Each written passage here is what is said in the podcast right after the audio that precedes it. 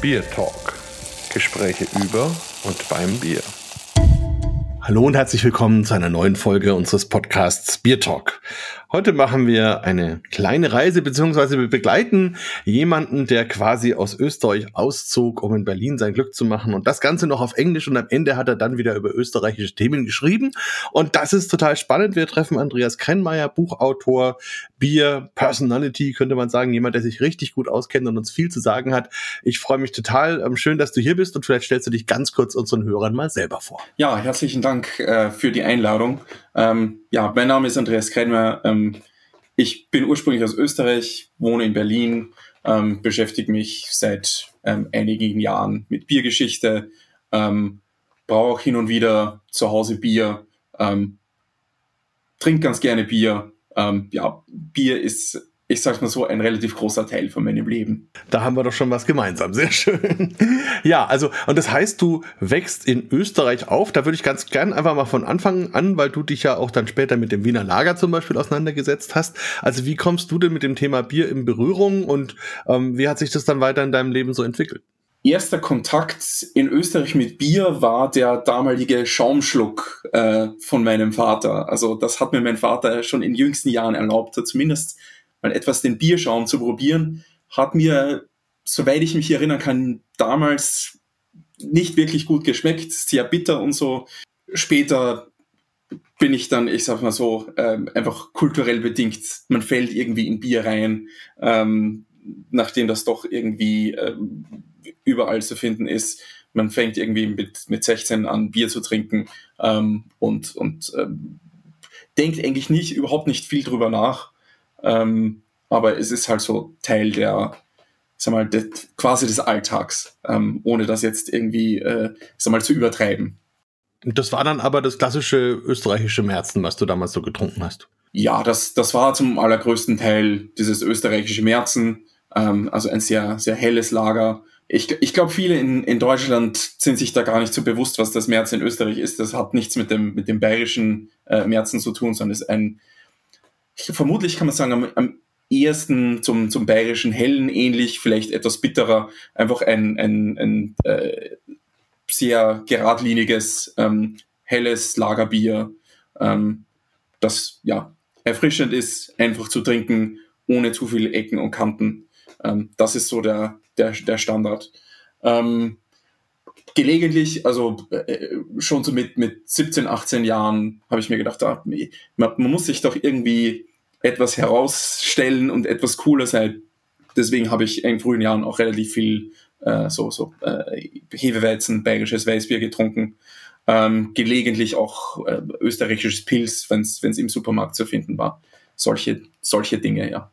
Und wie hat sich dann deine berufliche Laufbahn entwickelt? Hatte das dann auch etwas mit Bier zu tun? Überhaupt nicht. Ähm, also mein, mein beruflicher Hintergrund ist der, dass ich in der IT tätig bin. Ähm, also ich habe eine, eine äh, Ausbildung zum Informatiker in Österreich gemacht, ähm, habe dort einige Jahre gearbeitet und äh, bin dann äh, Anfang 2009 aus beruflichen Gründen nach Berlin gezogen. Ähm, und ja, bin auch jetzt ähm, weiterhin in, in der IT äh, tätig, mittlerweile für ein, ein Münchner Startup. Da bist du aber nicht der erste ITler, der dann irgendwie aufs Hobbybrauen gekommen ist. Also der bekannteste ist ja sicherlich Andreas Bog, der in Berlin ja die Berliner Weiße wiederbelebt hat, der im Grunde ähm, auch über einen sogar Hacker, Hackathon oder irgendwas ähnliches, wo er da in Amsterdam war, dann zum Hobbybrauerkurs gekommen ist. Wie war das bei dir? Wann hast du da zum Bier selber machen gefunden? Das, das war der, der Podcast von Andreas Bog, ähm, oder die, die Podcast-Folge, ich weiß jetzt nicht, welcher genau Podcast war mit Andreas Bog. Ähm, ich habe mir das angehört ähm, und, und dachte mir so, hm, das, das klingt eigentlich ganz interessant, klingt jetzt auch nicht so schwierig ähm, und habe einfach da mal ähm, angefangen zu brauen und ich äh, hatte dann auch bei diesem, ähm, äh, na, wie hieß es, äh, bei diesem, bei diesem äh, Crowdfunding ähm, habe ich ein paar äh, habe ich ein paar Euros äh, beigetragen für Andreas Bog, für seine Berliner Weiße. Ähm, und äh, ja, habe das also nach einmal brauen habe das dann auch ähm, weiter betrieben, äh, weil es mir eigentlich unglaublich viel Spaß gemacht hat. Es war ein sehr kreativer Prozess oder ist immer noch ein sehr kreativer Prozess.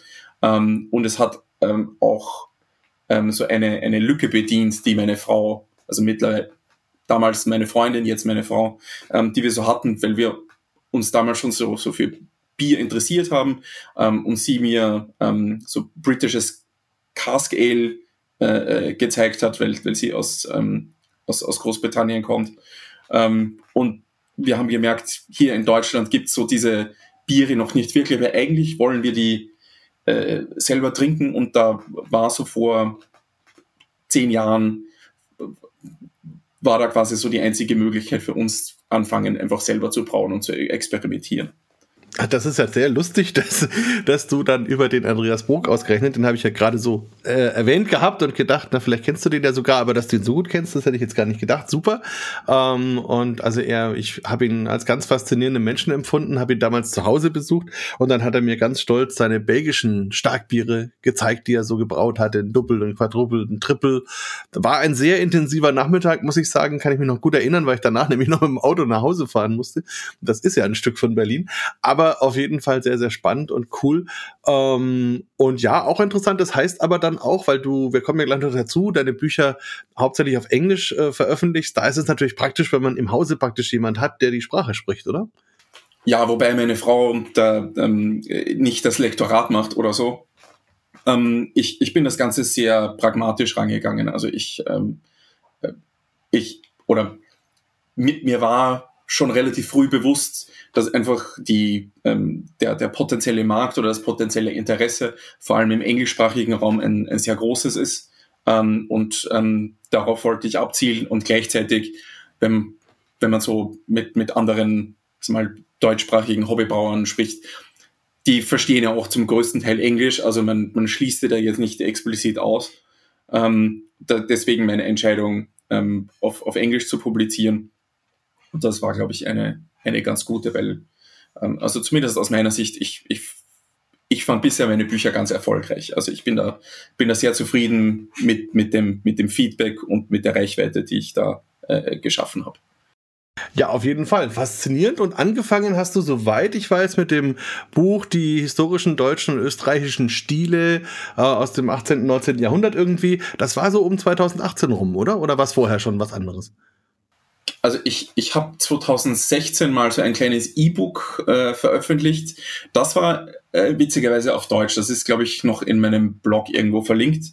Ähm, und äh, dann habe ich mir gedacht, eigentlich könnte ich das auch auf Englisch machen.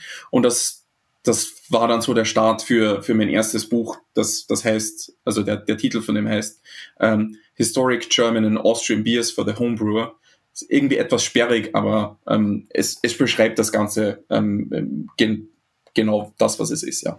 Ja, und man hat einen schönen, praktischen, typischen Mönch auf dem Titelcover sozusagen. Da kann man sich schon ein bisschen vorstellen oder, oder muss gar kein Mönch sein vielleicht. Ich weiß es gar nicht. Jedenfalls ein, ein kräftiger, wohlgenährter Mann mit einem Bier sozusagen in der Hand. Ähm, wie kam es denn, wenn du jetzt gesagt hast, eigentlich hast du dich erst so ein bisschen für diese Cask Ales interessiert. Wie kommst du dann wieder quasi zurück zu den klassischen, alten, deutschen, bayerischen, österreichischen Bierstilen? Also das, das hat damit begonnen, äh, dass, dass ich, ich mal so ein generelles Interesse an, an Geschichte habe. Ähm, und da habe ich natürlich auch angefangen, mal so in, in Biergeschichte und ähm, gerade so, was, was, das, was das Brauen von Bier angeht, da einfach ähm, historische Texte zu lesen.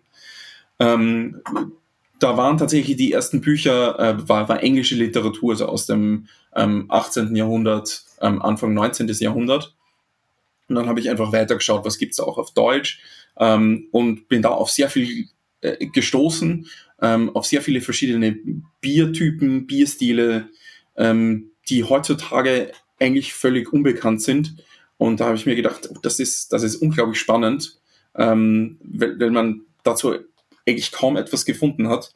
Ähm, und ja, da habe ich einfach angefangen, weiter zu recherchieren und äh, habe immer mehr und mehr Material gesammelt und ähm, irgendwann war das dann genug für ein, ein ganzes Buch. An dieser Stelle ein kurzer Hinweis in eigener Sache.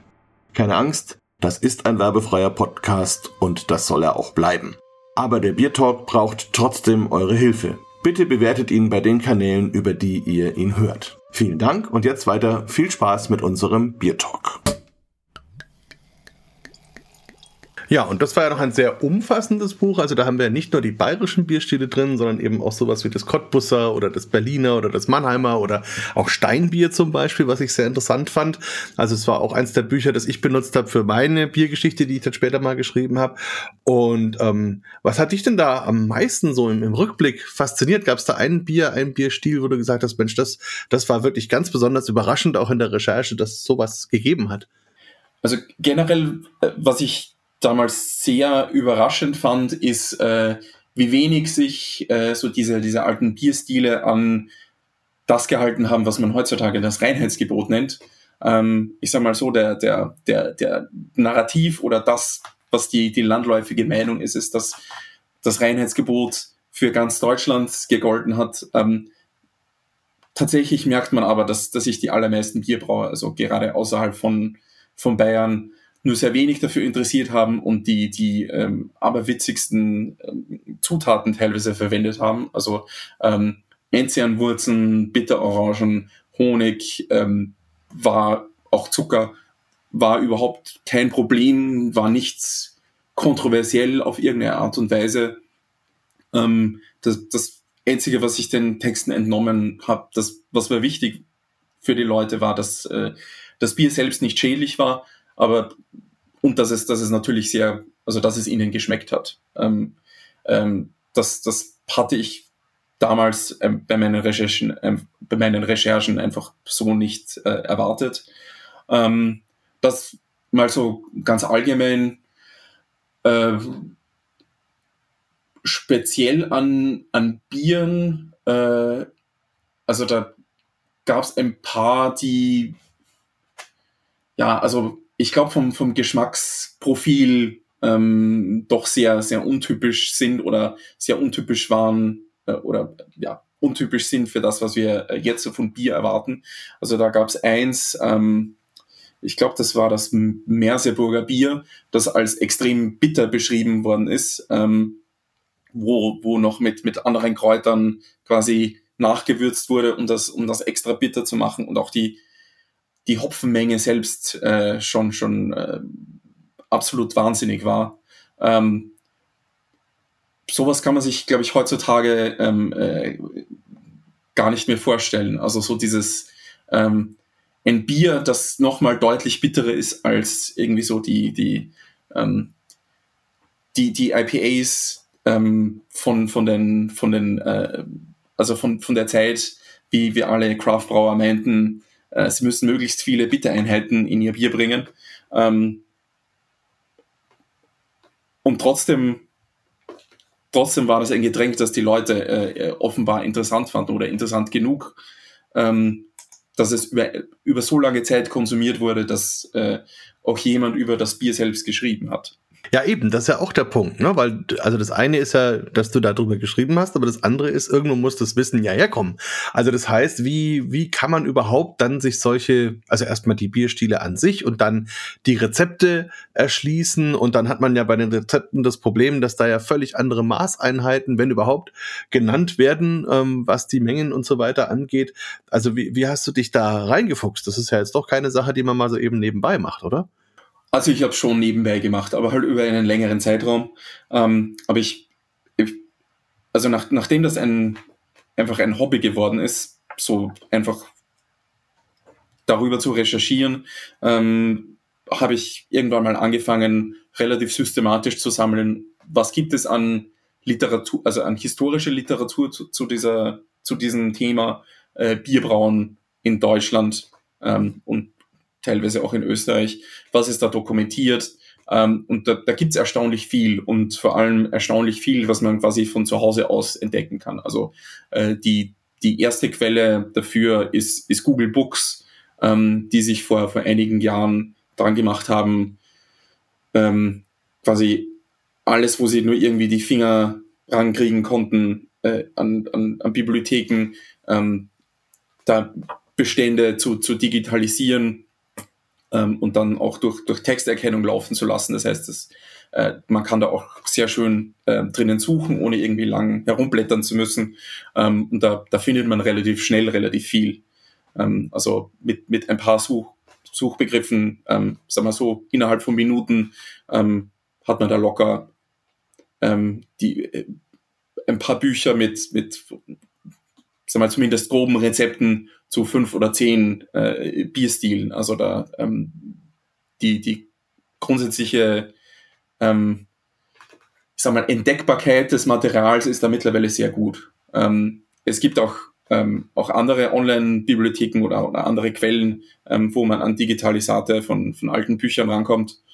Ähm, da ja, muss man sich teilweise so durch, durch Online-Bibliotheken von, von ähm, äh, diversen, diversen Städten in, in Deutschland durchgraben. Aber man findet da auch ähm, mit der Zeit einiges. Ähm, und eine für mich äh, sehr wichtige Quelle ähm, war auch äh, die, die GGB in Berlin.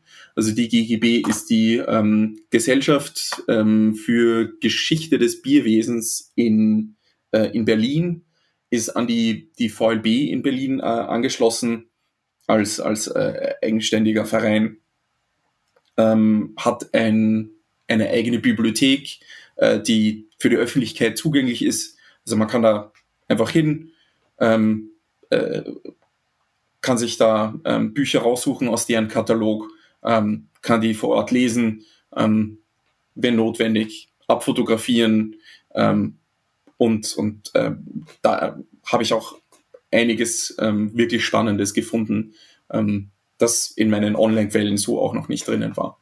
Also das, das sind so grob meine, meine Quellen insgesamt. Ja, und die haben auch eine total liebenswerte Bibliothekarin, die sich um das Ganze kümmert. Ähm, ich bin da auch schon seit vielen, vielen Jahren Mitglied und nutze das auch immer wieder mal, ähm, um einfach äh, genau an Quellen ranzukommen, wo man sonst nicht so einfach rankommt. Und du hast dann auch diese ganzen Rezepte mal durchgebraut, sozusagen? Äh, ich wünschte. Nein, das, das ist, ähm, ist schon etwas zu viel an Aufwand. Ähm, von daher kann ich nicht für, für alle Rezepte ähm, unbedingt bürgen. Ähm, es ist auch ein, ein generelles Problem äh, bei diesen historischen Rezepten. Ähm, also wenn man, wenn man mal die Rezepte selbst gefunden hat ähm, und den, den Prozess also die verstanden hat, die, die Beschreibung und das äh, irgendwie so nachstellen kann, äh, ist ja auch noch die große Frage, ähm, der, der Zutaten. Ähm, und äh, das ist zum Beispiel etwas, wo ich, wo ich bei meinem, äh, bei meinem ersten Buch mal einen, einen sehr großen Kompromiss gemacht habe, wo ich einfach so gesagt habe, oh, ein, ein Malz wird jetzt als äh, äh, als, als äh, dunkel oder als Bernsteinfarben beschrieben. Ähm, was wäre denn da ein ungefähres modernes Äquivalent? Wo ich jetzt so im, im Abstand von ja mittlerweile auch fünf Jahren sagen muss, war vielleicht nicht die, die, die beste Wahl, aber ist zumindest, ähm, äh, ist, ist, ist zumindest eine, eine Annäherung an das Ganze. Also äh, das, das, das ist, glaube ich, generell das, das, das größte oder eines der größten Probleme, ähm, dass, dass wir so diese, ähm, diese Zutaten nie wirklich in, in, mit dieser Exaktheit äh, nachstellen können, weil, glaube ich, da einfach sehr viel an Details oder sehr viel an, an Detailwissen ähm, äh, zu den Zutaten selbst ähm, und zur, jetzt im, im Fall von Malz, zur, zur Herstellung ähm, der, der Zutaten, glaube ich, einfach verloren gegangen ist. Oder sich so stark verändert hat, ähm, dass, dass das ist mal unter, unter modernen, ähm, unter modernen Gesichtspunkten keinen Sinn machen würde, das jetzt äh, noch, noch nach diesen alten Methoden zu machen. Ähm, und deswegen ist, ich sag mal so, Zutaten und insbesondere Malz sind so die, die große Unbekannte bei, bei, beim, beim Nachbrauen von historischem Bier. Das stimmt. Und ich glaube, das ist auch den wenigsten Leuten wirklich bewusst, also die sich damit beschäftigen, weil man denkt immer, das Schwierige ist, äh, die richtige Wurzel oder das richtige Gewürz oder irgend sowas ähm, für diese Biere zu bekommen. Aber das eigentliche Problem liegt da wirklich in den Kernrohstoffen sozusagen, weil ja sich das Melzen so massiv verändert hat im 19. Jahrhundert, ähm, dass man eben mit den heutigen Malzen überhaupt nicht mehr das machen kann, was es eben mit den damaligen Malzen war. Und natürlich auch die Art und Weise, wie wir mit Hopfen umgehen, wie wir ihn lagern, wie er letzten Endes für uns zugänglich ist, äh, sich verändert hat und letzten Endes auch das Thema Hefe, wo wir ja früher, denke ich mal, immer irgendwelche Mischgärungen hatten. Auch das hat man heutzutage ja so in dieser Form nicht mehr. Und ich glaube, dass es einfach total schwierig ist, das Bier wirklich von, von seinem eigentlichen Körper her identisch herzustellen, das geht eigentlich gar nicht mehr. Insofern ähm, ist das immer so ein bisschen in, in einer wabernden Vergangenheit, was ich aber eigentlich ganz gut finde, weil ich glaube, dass aus einer heutigen Perspektive mit dem heutigen Gaumen viele dieser historischen Biere nicht wirklich angenehm gewesen wären zu trinken. Vielleicht, also, aber ich nehme es mal an. Also ich habe schon einiges an, an Kräuter und ähnlichen Bieren oder auch mittelalterlichen Bieren getrunken und es ist schon durchaus immer sehr gewöhnungsbedürftig und es sind ja immer nur Annäherungen. Also insofern, das ist schon schon wirklich spannend. Gibt es denn Literatur, in denen auch das Geschmacksprofil oder sowas beschrieben wird?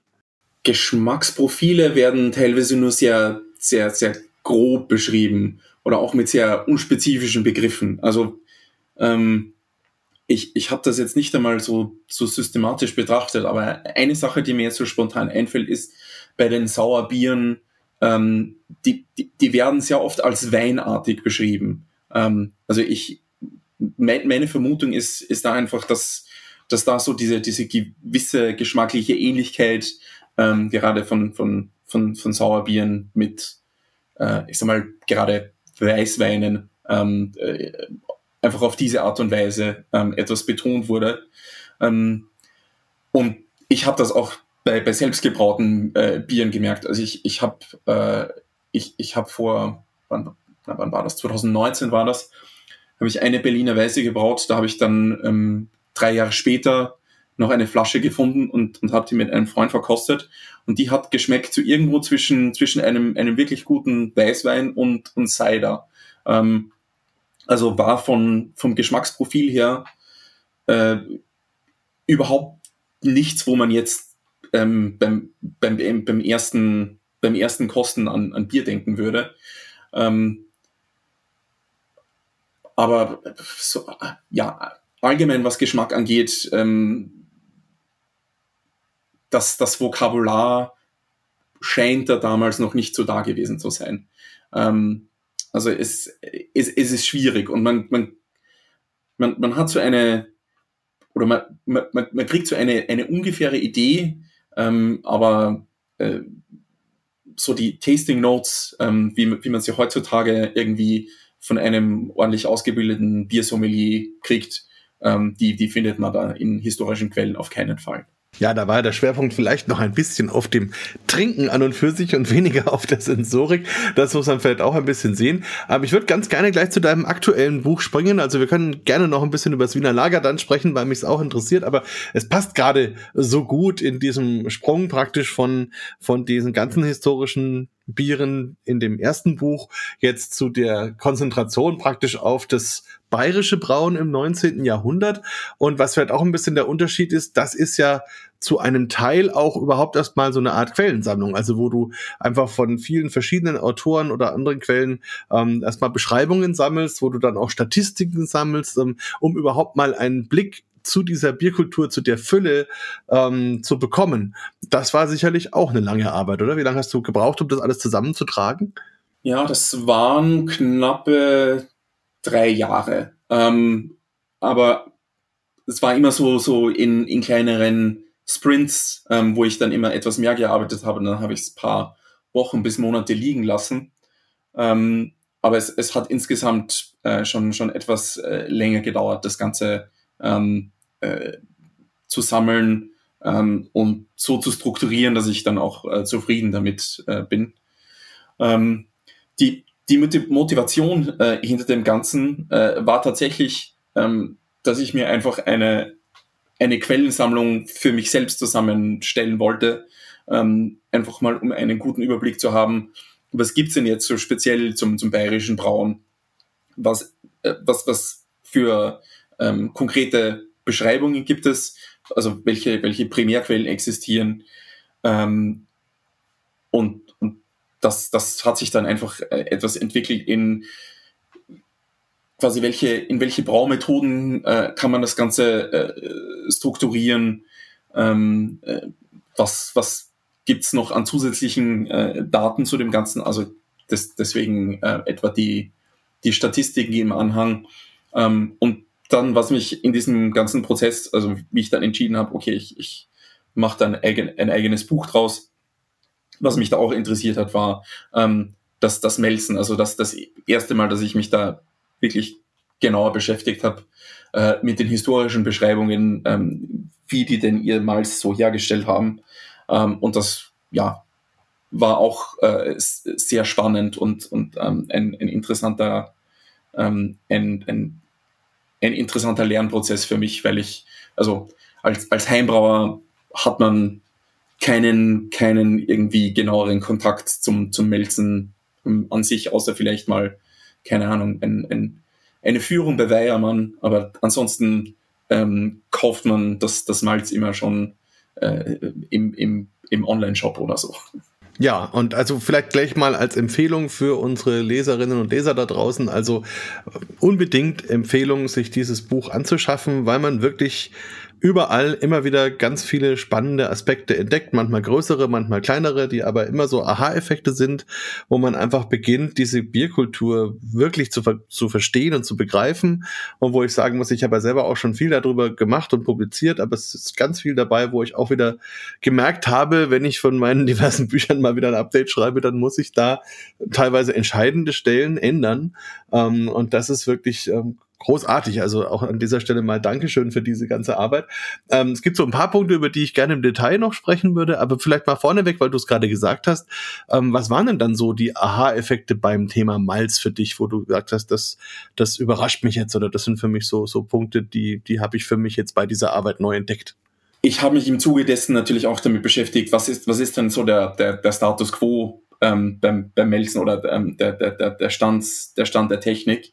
Ähm, und habe bemerkt, also gerade beim Einweichen ähm, hat sich da äh, wohl sehr viel getan. Also äh, das, das Verständnis, ähm, wie, wie, man, äh, wie, wie man die, die Gerste einweicht, ähm, ist heutzutage eine vollkommen andere ähm, äh, als, als damals. Also der, der, äh, der ich, also ich bin jetzt kein Experte, ähm, aber man kann es im Wesentlichen so beschreiben. Heutzutage wird ähm, wird, wird, wird die Gerste halt so, so gewisse Zeit eingeweicht und, und hat dann so eine, ich glaube, es heißt Luftrast, ähm, wo sie einfach quasi Zeit hat zum Atmen, dann wird wieder eingeweicht, das wird ein paar Mal wiederholt. Ähm, und das ist zum Beispiel etwas, wo, also das, das wurde damals überhaupt nicht betrieben, das habe ich in, in keiner Quelle gefunden. Da, da äh, wurde für wirklich lange Zeit in einem Tuch eingeweicht, ähm, je nach ähm, ich sag mal, äh, Temperatur, äh, Wetter, äh, Zustand äh, der, der spezifischen Gerste ähm, kürzer oder länger. Ähm, es wurde vielleicht mal, oder es, es wurde definitiv das, das Wasser regelmäßig gewechselt, aber ähm, so diese, diese, diese Luftrasten waren wohl vollkommen unbekannt. Ähm, das Einzige, was, was teilweise gemacht wurde, war eine, eine Nachweiche, ähm, also wo, wo, man, wo man einfach nach, dem, nach einem langen Weichen ähm, der, äh, der, der Gerste selbst noch ähm, etwas Luft gegeben hat, ähm, be bevor sie dann tatsächlich auf die, auf die äh, Tenne zum, zum Wachsen gekommen ist. Ähm, teilweise ist das aber auch äh, inspiriert oder, oder angelehnt an, äh, an die damal, damaligen äh, englischen Praktiken. Ähm, und also das, das mit der, mit der Nachweiche. Ähm, und der Grund für die, für die englische Praktik, äh, Praktik ist die, ähm, dass, dass äh, damals ähm, äh, dass das Ganze oder dass das Malz versteuert wurde auf Basis von der Menge ähm, äh, der, der Gerste nach der Weiche. Ähm, also die musste da für, glaube ich, 26 Stunden war es, sehr, sehr, ist mal sehr, sehr spezifische Zeit, musste die auf der Nachweiche sein, damit da ein Zollbeamter vorbeikommen konnte und das nachmessen. Ähm, und dies, das, das war dann einfach so, so Standardpraxis in, in, in England. Und ähm, so, so, so manche Melzer und Brauer in, in Deutschland haben das übernommen oder haben das zumindest als, als eine Möglichkeit dokumentiert. Also es ist, glaube ich, ähm, ich, ich glaube, äh, die, in der Spartenbrauerei war das zeitweise eine, ähm, ein, eine, eine Praxis, die da sag mal, sehr, sehr offensichtlich aus England inspiriert war. Ja, ich habe vor kurzem die äh, Melzerei in der Augustiner Brauerei in München besichtigt und da muss ich auch sagen, das ist ja, die machen das ja auch noch auf der Tenne und, und haben da ihre, ihre Böden mit, mit, mit Kalk, äh, Muschelkalk drunter, mit ihren, mit den Fliesen und so. Und das ist total spannend, wie es einerseits modern ist und andererseits aber noch sehr traditionell. Und da gibt's auch so einen fließenden Übergang zwischen Weichen und Keimen und so. Und ähm, die haben an vielen Stellen noch, noch Methoden im Einsatz, die man wahrscheinlich in der modernen großen Melzerei mit Trommeln und so weiter nicht mehr so anwenden würde fand ich auch sehr interessant, das mal zu sehen. Also das stimmt, bei Melzen gibt's da auf jeden Fall ganz, ganz viele Dinge, die man, also die damals wahrscheinlich in vielerlei Hinsicht anders waren, die auch zu anderen Ergebnissen geführt haben, wodurch dann auch andere Biere rauskamen. Das werden wir dann noch sehen, wenn wir mal auf den Alkoholgehalt schauen. Aber ähm, auch natürlich insgesamt das Verfahren, auch für das Korn teilweise vielleicht sogar schonender, als wir das heute haben. Und wir haben natürlich auch anderes Getreide. Also heute haben wir ähm, hochgezüchtetes, spezialisiertes Getreide, was genau für diesen Zweck angebaut wird. Zu dieser Zeit im 19. Jahrhundert, zumindest am Anfang, waren das schon eher noch Sorten, die, die man zwar schon fürs Brauen ausgewählt hat, aber nicht in dieser Art ähm, weiter gezüchtet hat, äh, wie wir das eben heute so kennen. Und damit, glaube ich, war das auch noch anders. Also ja, da hast du recht. Also Melzen auf jeden Fall ein ganz, ganz spannender Prozess. Was ich interessant fand bei deinen verschiedenen Quellen, ähm, war auch die Frage jetzt beim Brauprozess, wie man das Maische-Thema angegangen ist, weil ähm, eigentlich lernt man ja so landläufig, dass man bei uns relativ bald mit der Dekoktion gearbeitet hat. Das heißt, dass ich habe irgendwie ein, ein, Wasser, das ich auf 50 Grad bringe ungefähr oder 30, je nachdem, wie ich halt anfange. Und dann nehme ich dann immer Teilmeischen, erhitze die bis zum Kochen und gebe die wieder zurück und komme halt dann so Stück für Stück auf meine Temperaturen. Und ich war jetzt vor kurzem in England unterwegs mal wieder und habe auch so ein paar historische Brauereien besucht, auch in Belgien. Und dort war noch sehr oft einfach bei den alten Brauereien diese Methode, man nimmt praktisch einen Bottich, da ist auch gleichzeitig unten noch der Siebboden drin, den kann man also später auch gleich zum Läutern nehmen. Und da hat man dann das Malz erstmal ganz einfach als Malz, als Schrot da rein und gibt dann wirklich kochend heißes Wasser da drauf. Und rührt das dann und dadurch, dass dieses kochende heiße Wasser da reinkommt, geht die Temperatur natürlich gleich mal runter und dann äh, arbeitet man praktisch von oben nach unten, temperaturmäßig. Und ähm, ich habe mal von einem amerikanischen Craft-Brauer gehört, dass es mit den modernen Malzen überhaupt gar kein Problem mehr ist, weil die so sind, dass die das auf jeden Fall mitmachen. Aber dass es damals durchaus eine Herausforderung war. Und jetzt habe ich eben bei dir in einigen Quellen gefunden, dass noch so gearbeitet wurde, vor allem, glaube ich, beim Weißbier.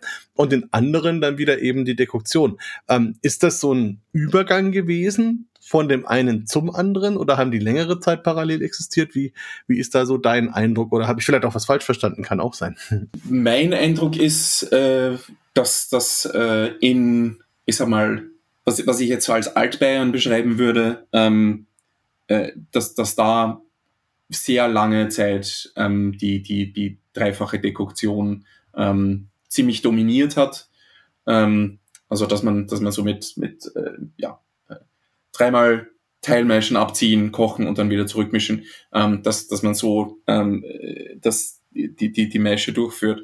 Ähm, es gab dann aber äh, auch noch so lokal völlig andere Methoden. Und ich, ich muss auch ganz ehrlich sagen, äh, das ist etwas, das äh, ja äh, be bereitet mir so etwas, äh, also ich, ich, ich, ich würde das sehr gerne selber mal nachstellen, aber es wirkt selber unglaublich ähm, äh, kompliziert. Also ähm, ich, ich habe das in meinem Buch als die Braumethode äh, in, in Nürnberg und Augsburg äh, so zusammengefasst, weil das so die Gebiete sind, ähm, wo in den historischen Quellen, wo, ähm, wo das dem äh, immer so, so äh, quasi äh, zugewiesen wird. Und zwar das, das Satzbrauen. Ähm, und das ist etwas, äh, ja, also wenn man so mit dem modernen Verständnis, ähm, was ich, wie, äh, wie, wie die Enzyme wirken ähm, und, und warum man meischt und warum man dieses und jenes macht, wenn man das über, drüber nachdenkt, ähm, ergibt das Ganze nicht so wirklich viel Sinn. Ähm, also äh, ich, ich, ich hoffe, ich kann das jetzt so, so äh, ungefähr rekonstruieren. Man fängt im Wesentlichen so an, dass man mal ähm, äh, kalt einmeischt, und ähm, das Ganze etwas stehen lässt und dann quasi wieder alles an Flüssigkeit abzieht. Ähm, dann bringt man äh, mehr Wasser zum Kochen, ähm, gießt das wieder auf die, auf die äh, fast wieder trockene Maische.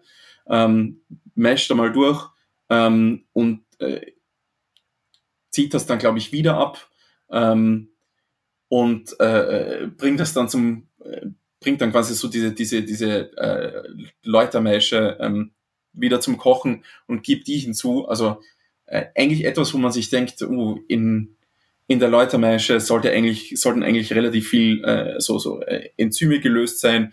Eigentlich zerstört man sich da ziemlich viel dran.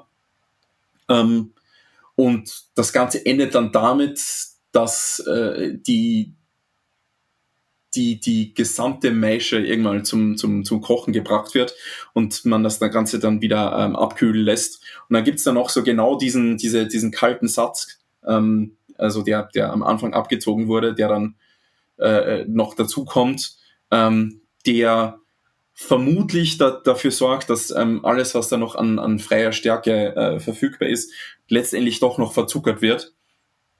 Ähm, aber es ist, es ist schon, ist mal wild und unter Anführungszeichen äh, unwissenschaftlich. Also äh, heutzutage würde man es äh, würde man es schon deswegen nicht mehr machen, weil es einfach ein, ein viel zu großer Aufwand ist ähm, ist wohl sehr schwierig zu automatisieren. Also es wurde schon im 19. Jahrhundert gesagt, oh, das ist ein Prozess, den will, den wollen eigentlich nicht mehr wirklich so viele äh, äh Brauer äh, tatsächlich selber machen.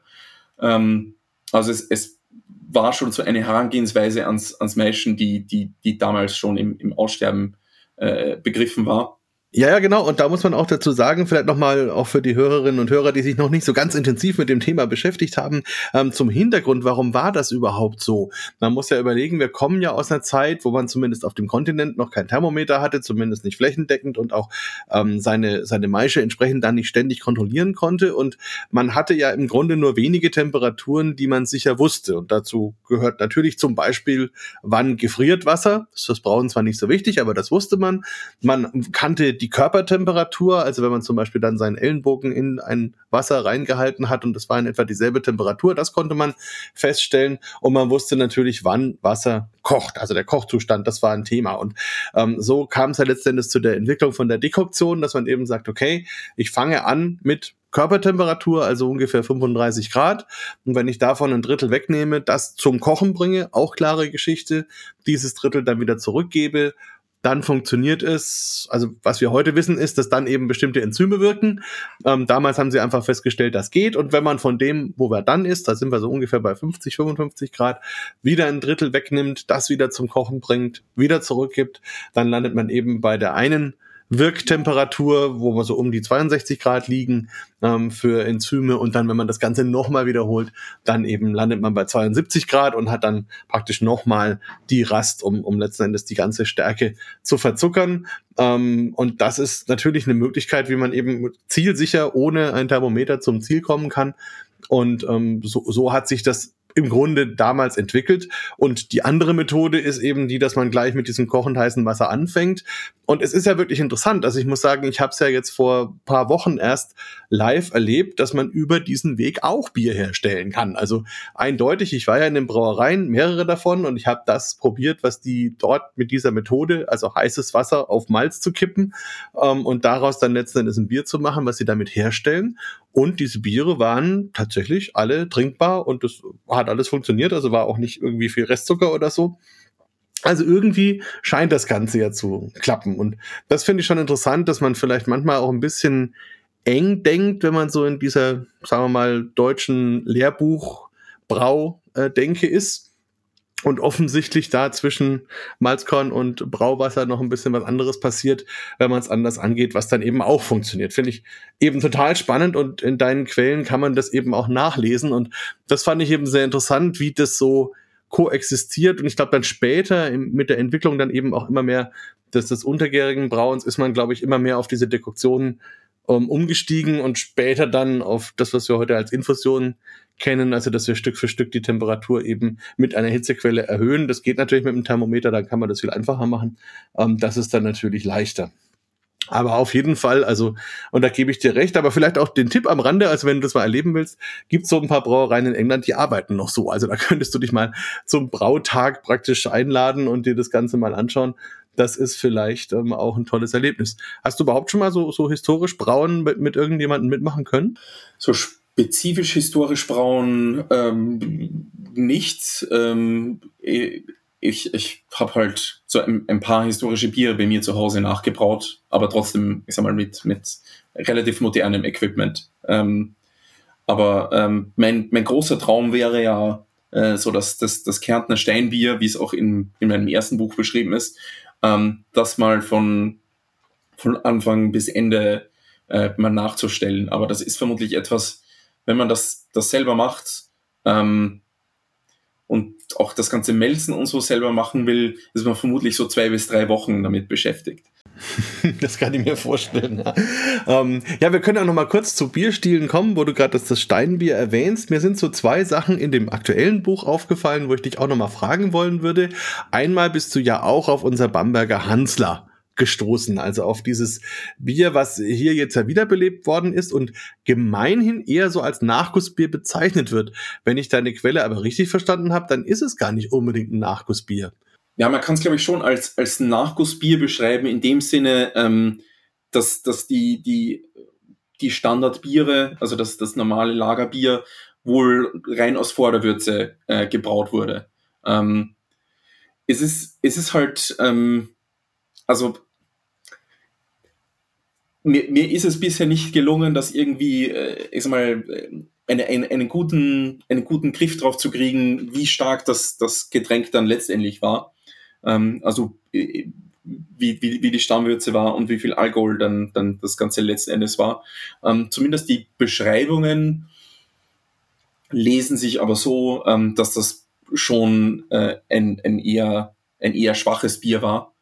Ähm, von, von daher, also ich, ich habe ja die, die, äh, die, die quasi Rekreation von, von Schlenkerler habe ich ja selber auch schon ein paar Mal probiert. Ähm, von daher glaube ich, dass die, ähm, äh, dass, dass die ich sag mal, moderne, unter Anführungszeichen, Schlenkerler-Variante, ähm, die, die wird da vermutlich schon, schon relativ ähm, gut an das Original rankommen. Ja, also so weit war ich ja bisher auch. Also die Idee, dass man eben sagt, okay, die normalen Biere wurden praktisch mit, mit einem 100% Aufguss ohne Nachguss, also mit der Vorderwürze, sagt man dann eben, wenn man nicht nochmal Wasser drauf gibt, ähm, gebraut. Und dann hat man eben diese anderen Biere, so wie ich die Quelle verstehe, ist ja sogar so, dass man da auch nochmal dann extra spezielle Hopfen dazu gibt und, und, ähm, und eben auch gezielt dafür braut. Also gar nicht unbedingt eine bereits benutzte Malzmischung nimmt, sondern nochmal separat was ansetzt oder also wie gesagt, kriege ich es äh, mit Englisch, vielleicht habe ich es auch ein bisschen falsch verstanden, aber so, so habe ich es aus der Quelle vom Philipp Heiß, den du da zitierst, rausgelesen. Weiß ob du es gerade im Kopf hast. Äh, ich, ich müsste das jetzt selber nochmal lesen. Ähm, das, das ist das Problem. ja, das überlassen wir dann den Lesern, ja, das ist ja. auch okay. Ähm, kann, kann durchaus sein. Ich würde es nicht wundern. Und es gab auf jeden Fall einen, einen äh, tatsächlichen Bedarf an, äh, an, an schwächeren Bieren einfach schon mal, äh, ist mal aus ökonomischen Gründen ähm, und auch aus, äh, also man kann es weiterfassen, aus sozioökonomischen Gründen, weil das einfach ähm, ein, ein arme Leute-Getränk war zu einem, zu einem relativ großen Teil und auch so ein, ein Erfrischungsgetränk für, für Arbeiter, Handwerker, so diese, diese Branchen. Also auf jeden Fall total spannend und auch ein schöner Einblick in die Biergeschichte, auch vor dem Hintergrund, dass das eben ein Bier ist, was man jetzt so wieder belebt hat und ähm, ja, und zeigt auch nochmal, wie, wie man damals ist und dass es zum Beispiel auch bei uns üblich war, Biere zu mischen, wie das ja in England auch lange, lange Zeit üblich war. Also wo wir das heute ja oft verteufeln, aber eigentlich hat man das doch früher gerne gemacht. Interessant vielleicht auch vor dem Hintergrund, wenn man deine Bieranalysen dann später sieht, da waren die normalen Biere ja so irgendwie zwischen drei, vier Prozent Alkohol ungefähr. Und wenn man dann überlegt, dass die Leute das noch verdünnt haben, also hatten wir insgesamt von der Alkoholstärke deutlich schwächere Biere als heute, ne? Ja, auf jeden Fall. Ähm, also das, das ist etwas, ähm, was ich, also das habe ich schon bei meinem äh, vorigen Buch über Wiener Lage gemerkt, dass die, die Biere damals einfach ähm, deutlich schwächer waren. Und ähm, man, man sieht das auch in den Analysen, also der, der Restextrakt ähm, deutlich höher. Ähm, es waren einfach schwächer vergärende Hefen. Ähm, ich ich habe das auch in meinem Buch über Wiener Lage so etwas herausgearbeitet und meine, meine Theorie zu dem Ganzen ähm, ist, dass da einfach damals ähm, die, die Lagerhefestämme etwas andere waren. Also ich muss jetzt etwas ähm, ins Detail gehen. Also es, es gibt ja, ähm, bei untergäriger Hefe gibt es ja zwei, zwei äh, Subgruppen. Ähm, und, und zwar werden die, ähm, also werden, werden irgendwie so äh, Typ 1 und 2 benannt. Ähm, oder äh, werden auch oftmals ähm, danach äh, oder wurden zumindest früher oftmals danach benannt, ähm, wo sie quasi das erste Mal entdeckt wurden. Da gibt es nämlich die, die, den, den Sarzer-Typ, hat jetzt nichts mit dem Hopfen zu tun, ähm, Sarzer-Typ typ an, an untergäriger Hefe und den, den Frohberg-Typ. Ähm, die unterscheiden sich genetisch etwas äh, und, und äh, haben deswegen äh, so, so etwas andere ähm, Eigenschaften. Also die, die, äh, die, die Sarzer Hefe, die arbeitet noch bei äh, deutlich geringeren Temperaturen. Also die hat überhaupt keine Probleme bei so 6, 7 Grad Celsius relativ zügig zu vergären. Ähm, hat allerdings den, den Nachteil, dass sie, dass sie äh, nicht so vollständig, ähm, also nicht vollständig alle, alle Zucker vergären und vor allem ähm, so, so ähm, ich glaube, Maltotriose mag die äh, überhaupt nicht ähm, oder, oder äh, mag, mag die nicht so gern. Deswegen kommen die, die Biere zwar jetzt von den, von den, von den GA-Nebenprodukten her relativ sauber raus, ähm, bis auf, also was mir gesagt wurde, Diacetyl, also die, die ähm, äh, sehr viele von diesen, von diesen äh, Sarzer Hefestämmen haben wohl ähm, also ein sehr starkes Diacetylproblem ähm, und also kommen sauber raus, ähm, aber haben relativ viel Restsüße. Ähm, während die, die, die Frohberg-Stämme äh, ähm, einfach viel, ähm, viel, viel äh, weiter vergehen, ähm, mit Maltotriose überhaupt kein Problem haben, ähm, äh, deutlich schlankere äh, Biere produzieren, aber wiederum von der Temperatur her ähm, ja, etwas, äh, also es, es etwas wärmer mögen. Also ähm, unter, unter 10 Grad äh, kann man da schon mal ähm, gleiche Probleme kriegen, also dass es, etwas zu lange dauert oder äh, halt nicht zu lange, aber etwas länger dauert. Ähm, und und ähm, hat dann aber sagen wir mal, für, für, für heutige Verhältnisse hat das wiederum auch den Vorteil, dass, dass man trotzdem auch noch bei so äh, 12, 13, 14 Grad Celsius ähm, äh, Gärtemperatur immer noch sehr, sehr, sehr saubere Bier auch produzieren kann. Ähm, und wenn man natürlich exakte Temperaturkontrolle hat, sind die Frohbergstämme perfekt. Ähm, und soweit ich herausfinden konnte, quasi alles, was man kommerziell ähm, äh, so, so an, an Hefen äh, heutzutage beziehen kann, also untergärigen Hefen beziehen kann, ähm, das sind wohl alles Frohbergstämme. Ähm, äh, die die äh, Salzerhefen, wenn man da keine gute Temperaturkontrolle hat, sondern nur so, ich sag mal, kalt und noch kälter ähm, äh, und, und äh, man nur so irgendwie so, so einen, einen eisgekühlten Raum hat, der halt eine bestimmte Temperatur hat und dann noch einen Lagerkeller, der nochmal ähm, so, so nahe am Gefrierpunkt ist, äh, dann, dann kommt die damit einfach äh, besser klar. Also weil, weil die ähm, einfach äh, genetisch ähm, noch, noch mehr von den, ähm, äh, also von, von, von, von den Genen äh, mitgenommen hat, äh, die, die, die quasi so eine, eine Kältetoleranz ähm, der, der Hefe geben. Ähm, das, das ist auf jeden Fall so, so meine Theorie, ähm, dass einfach, ähm, wenn man keine exakte Temperaturkontrolle hat, ähm, wie eben damals im 19. Jahrhundert, bevor ähm, Eismaschinen ähm, und, und ähnliches äh, tatsächlich entwickelt worden sind, ähm, dass da einfach diese, diese Hefe äh, viel praktischer war ähm, und dass heutzutage einfach ähm, das, das sich vollkommen verschoben hat, einfach weil die Technologie, ähm, was, was ich sag mal, Kälteerzeugung angeht, ähm, Temperaturkontrolle, ähm, sich einfach vollkommen gewandelt hat. Könnte man, also ich, ich spekuliere jetzt einfach mal, könnte man also sagen, dass die früher in ihrer Kälteerzeugung manchmal oder öfters übers Ziel hinausgeschossen sind. Also, weil, weil ich meine, ich habe diese ganzen Bilder vor Augen, wie die damals wirklich massive Mengen an Eis geerntet und gelagert haben. Und also auch in, selbst in, in, in Wien gab es ja diese riesigen ähm, Eisgewinnungsseen, die man da hatte letzten Endes. Ähm, und eben Eistürme, Eislager und so. Könnte das sein? Also, dass man es im Grunde eher sogar übertrieben hat mit der Kälte?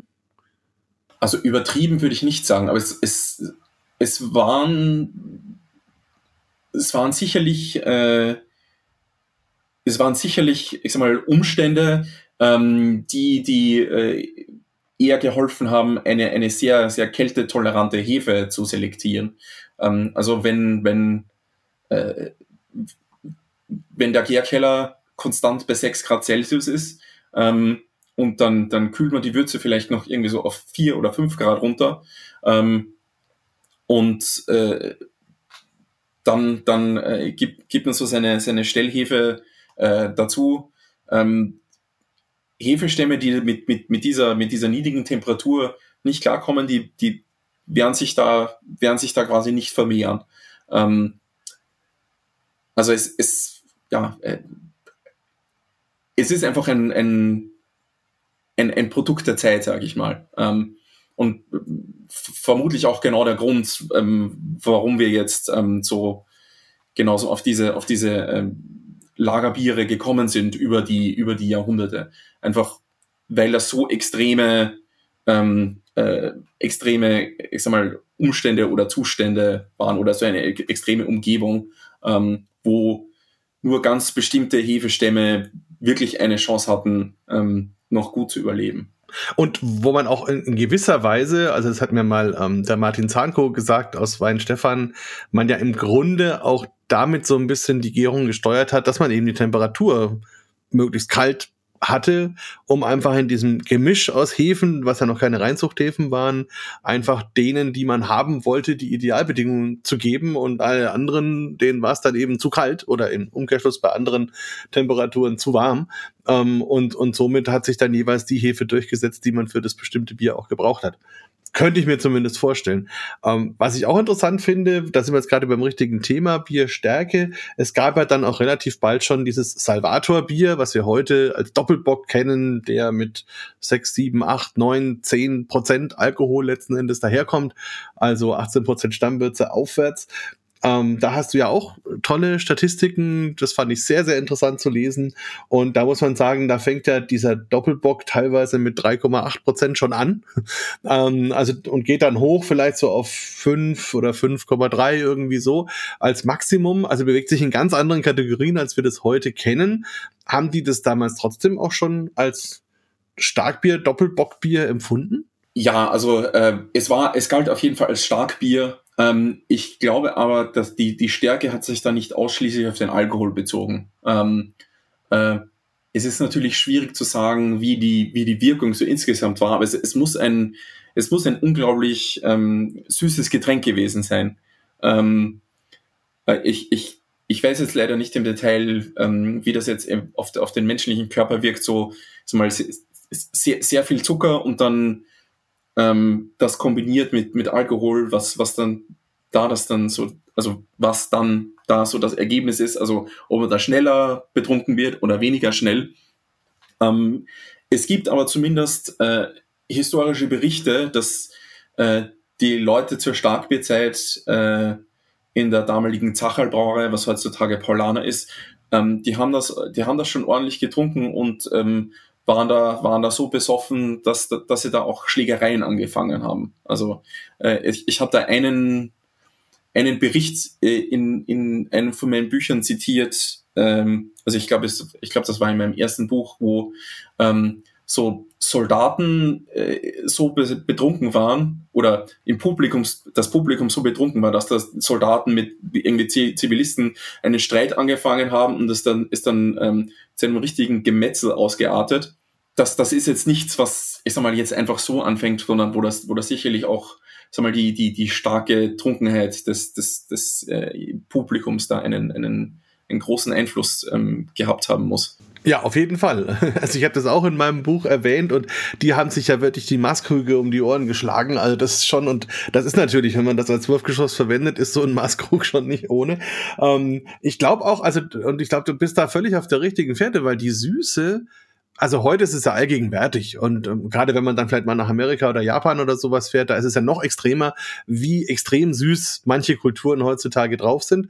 Damals muss man aber sagen, kam die Menschheit ja eher aus einer aus einer Zeit, wo viel eher sauer war und da war glaube ich dieses süße tatsächlich noch mal was Besondereres und was, was man sich gegönnt hat. Und wenn man dann wieder in deine Statistiken schaut, habe ich zum Beispiel ähm, hier gesehen, so das ganz normale Wein Stefaner Bier hatte ähm, 1878 hier einen Alkoholgehalt von 4,06 bei 5,49 Extrakt. Einfach nur als Verhältnis, wenn man dann zum Beispiel von Löwenbräu den Salvator nimmt, da sind wir ein paar Jahre später, 1896, bei 4,2 Prozent Alkohol, also gar nicht mehr viel mehr, aber 9,7 Prozent Extrakt. Also das heißt, dieses Bier muss extrem viel süßer gewesen sein und es zieht sich natürlich entsprechend durch. Also ich glaube, da bist, da hast du völlig recht, dass diese Süße dann für die Leute, also einerseits vielleicht dieses Getränk nochmal attraktiver und süffiger gemacht hat, dass man es auch schneller und mehr davon trinkt ähm, und vielleicht, also da müsste man jetzt noch einen Arzt dazu ziehen, vielleicht der Zucker dann auch nochmal dazu beiträgt, dass der Alkohol schneller wirkt wirkt, das weiß ich nicht. Aber auf jeden Fall, wenn man mehr davon trinkt in einer kürzeren Zeit, dann logischerweise hat das dann entfaltet das auch seine Wirkung. Also finde ich auch spannend und das ist eben das Tolle, dass du diese Statistiken im Buch hast, wo man sowas dann ähm, nachvollziehen kann und auch wirklich mal die Dinge vergleichen kann. Das finde ich wirklich eine, eine ganz, ganz spannende Geschichte. Ja, ähm, vielleicht eins noch, wie kommt man denn auf solche exakten Werte? Also das hat doch damals keiner irgendwo hingeschrieben, wie viel Prozent das genau hatte, oder, oder gibt's das?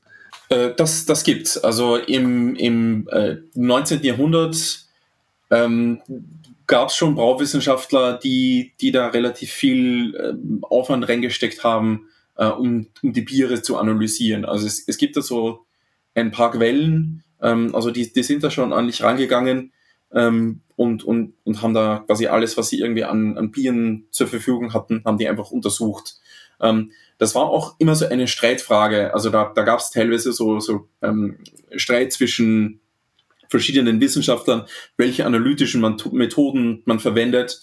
Ähm, äh, also äh, es, es die, also diese, diese Methoden sind ja auch teilweise dokumentiert und es ist alles ziemlich aufwendig. Ähm, von, von daher war das, was äh, Balling gemacht hat, äh, mit seiner Attenuation, Attenuationslehre, ähm, äh, dass, dass man, dass man äh, über quasi ähm, das, das Spindeln ähm, und ähm, den, den, ähm, äh, die, die Stammwürze und den Restextrakt dann über alles Mögliche an, an Formeln ähm, auf, den, auf den genauen Alkoholgehalt kommt. Ähm, da hat er äh, schon eigentlich eine ziemlich revolutionäre Arbeit geleistet, ähm, weil das einfach das, das ähm, einfachste und gleichzeitig ähm, effektivste so Analysemittel ist, ähm, wenn es um die Stärke von Bier geht im Vergleich zu dem, was ähm, alles vor ihm da war. Na, also faszinierend. Also wie gesagt, das muss man sich unbedingt anschauen. Da könnt ihr euch schon drauf freuen, wenn ihr reinschaut, kann man wirklich ähm, gut nachvollziehen, wie sich das Brauen so entwickelt hat. Was ich auch toll fand, war einfach eine Seite, wo man mal die historischen Maßeinheiten umrechnet. Also was bedeutet denn zum Beispiel eine Maßbier in dieser Zeit oder so etwas wie ein Scheffel, ein Pfund, ein Zollpfund, ein Schuh. Ähm, also das alles sich mal äh, zu, vor Augen zu führen. Wo sind wir da in heutigen Maßeinheiten? Ähm, das finde ich ganz, ganz toll. Erinnert mich, ich habe mal ein Kochbuch von einer Ur-Ur-Ur-Großmutter von mir gefunden, was ich total spannend fand, aber wo dann eben ausschließlich Maßeinheiten verwendet worden sind, mit denen man überhaupt nichts anfangen konnte. Und ähm, was dann auch total schwer war, wir haben dann Stück für Stück das nachvollzogen, ähm, wie viel das dann jeweils bedeutet. Und das ist natürlich beim Kuchen schon ein Unterschied, ob ich jetzt nach heutiger Lesart äh, 20 Gramm oder 200 Gramm von irgendwas da reinschmeiße. Und ähm, das ist auf jeden Fall auch spannend. Lass uns vielleicht zum Schluss noch mal kurz auf dein ähm, Wiener Lagerbuch zu sprechen kommen. Also ich habe ja alle drei deiner Bücher, aber das Wiener Lager habe ich am allermeisten gelesen, weil ich über den Bierstil vorher noch am wenigsten wusste. Ähm, war das für dich etwas, wo du diesen Bierstil dann im Zuge dieses Buches entdeckt hast oder war es andersrum, hast du erst den Bierstil für dich entdeckt und dann dieses Buch geschrieben? Also es hat so angefangen, ähm, dass ich ähm, ja ungefähr zu der Zeit, wo ich angefangen habe, über übers äh, Heimbrauen zu, zu bloggen, ähm, ist mir der, der, der Wiener Lagerbierstil einfach untergekommen. Also man, man hat den also gerade wenn man so in Craft Beer und so äh, damals reingekommen ist, man hat, man hat relativ viel so über, über Bierstile und so gelesen.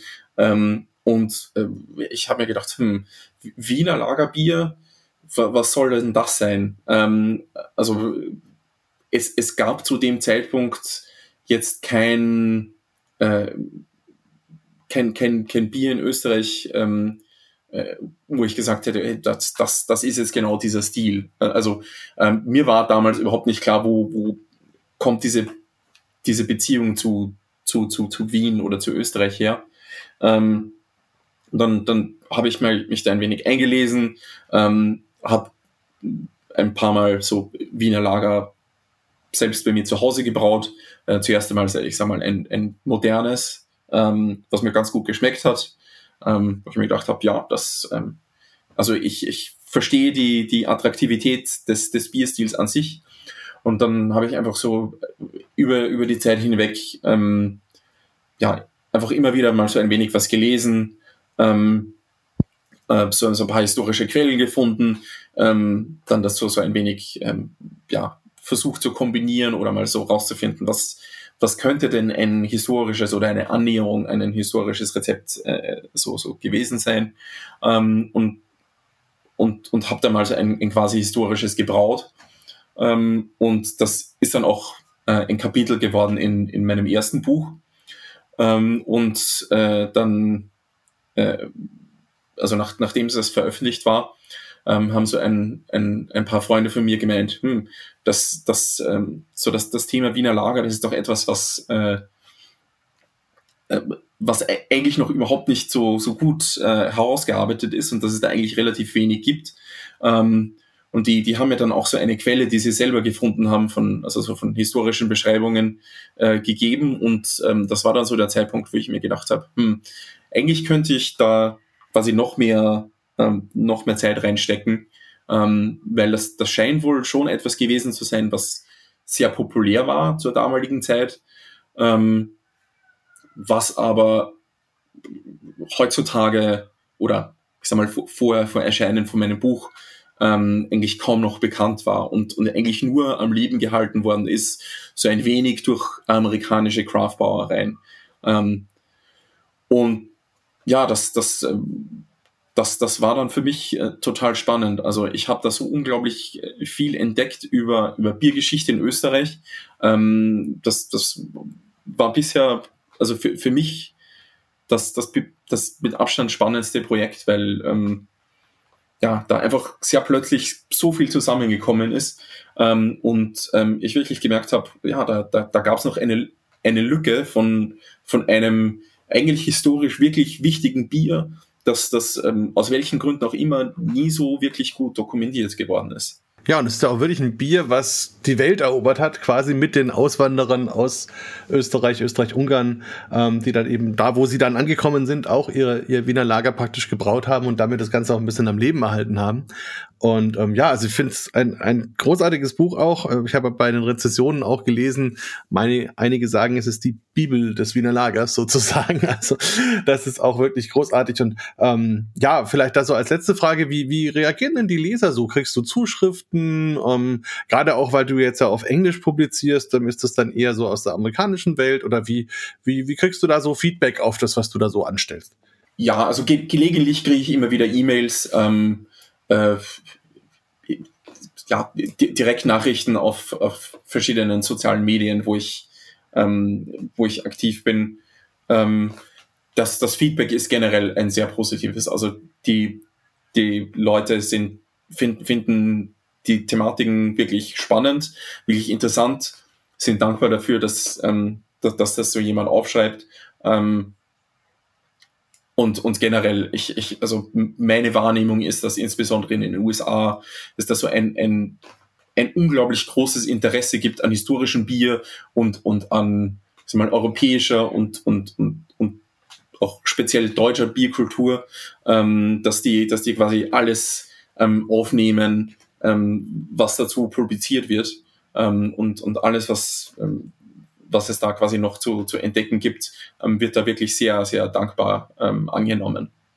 Ähm, und ich, ähm, ich, ich freue mich da auch jedes Mal ähm, darüber, weil also für mich hat das Ganze angefangen als so ein, ein Hobby im Wesentlichen. Und es ist auch jetzt noch ein Hobby. Also ich verdiene zwar so ein, ein wenig an Tantiemen damit, aber reich werden kann man damit auf keinen Fall. Und von, da, von daher ist das so dann so zu hören, dass sich da Leute wirklich drüber freuen und dass sie, dass sie so die Biere nachbrauen und dass sie, dass sie eine unglaubliche Freude an, an den, an den, an dem Resultat haben, also an, an, an den Bieren selbst ähm, und dann auch die Geschichte dazu total spannend finden. Also das, das ähm, ist für mich ähm, auch unglaublich befriedigend. Ja, also das kann man auch mit Fug und Recht behaupten und ich glaube, das ist auch so ein bisschen das Geheimnis, dass, dass du dich tatsächlich irgendwie an alle wendest. Also ich sage das immer sehr ungern, weil so Everybody's Darling ist auch Everybody's Depp. Aber es, es trifft halt einfach zu, weil du einerseits eben für die Hobbybrauer die Rezepte lieferst, verschiedene Varianten dazu und entsprechend auch zu den Zutaten dann die Tipps gibt, die man braucht. Und auf der anderen Seite aber auch jeden, der sich jetzt zum Beispiel für die Geschichte, für die Herleitung interessierst, so ein bisschen auf deinen Rechercheweg mitnimmst und man das wirklich so hautnah nachvollziehen kann, wie du das dann Stück für Stück entdeckst und hier eine Quelle und dann passt es zusammen und so kommt man dann Stück für Stück zu diesem ganzen Bild. Und das macht es, glaube ich, so, so lesenswert und für jeden interessant, weil eben jeder seins finden kann und dich dabei begleiten kann und sich dann auch das rauspicken kann, was einen ganz besonders interessiert. Also in der Hinsicht auch von meiner Seite nochmal vielen Dank für diesen diesen Aufwand, den du da betreibst, also weil ich kann selber aus eigener Erfahrung sagen, reich wird man mit Büchern nicht. Aber es macht natürlich Spaß und es ist auch ein tolles Gefühl, wenn man so das erste Mal was in Händen hält, was man eben selber geschrieben hat, was dann als Buch rauskommt. Das entschädigt einen dann vielleicht auch so ein bisschen. Also von meiner Seite aus vielen, vielen Dank für deine Zeit, für die Infos und natürlich, wie gesagt, nochmal für deine Arbeit. Ähm, an die Leser nochmal der Tipp, also deckt euch unbedingt ein. Noch gibt's alles eben auch käuflich zu erwerben auf den bekannten Kanälen.